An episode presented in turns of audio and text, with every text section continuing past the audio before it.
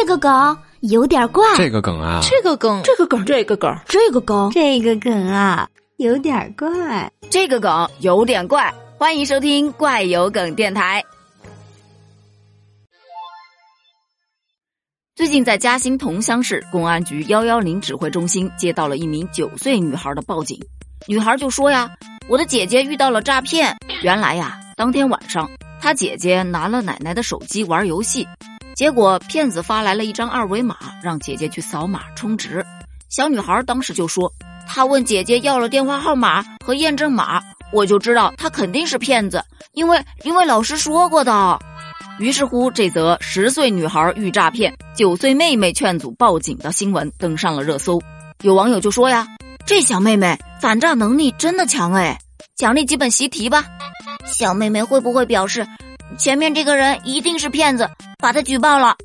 妹妹看到这条评论的时候，估计手机都戳烂了，给你疯狂点举报。我觉得呀。还是要给学校的老师加鸡腿，还有学校的反诈教育，这都是教育成果的体现呐。小姑娘一学就会，可造之才，比某些大人呐强多了。这小姑娘太机警了，麻烦给我来一打，来一打，会不会有点多呀？毕竟要吃要喝的，还要负担学业，手抄报你也得辅导一打呢。嗯呃，恕我鲁莽了，告辞。这叫什么？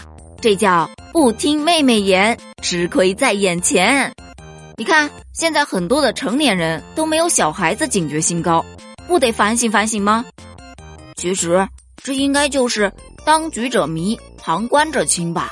妹妹还是比较理智的，我是觉得这个妹妹一定是一个认真听课的孩子，但这个姐姐吧，可能。没有好好听课吧？我个人是觉得学校里像这样的反诈宣传啊，还真的应该好好的宣传宣传。你看看作用，这不就来了？那么对此你又是怎么看的呢？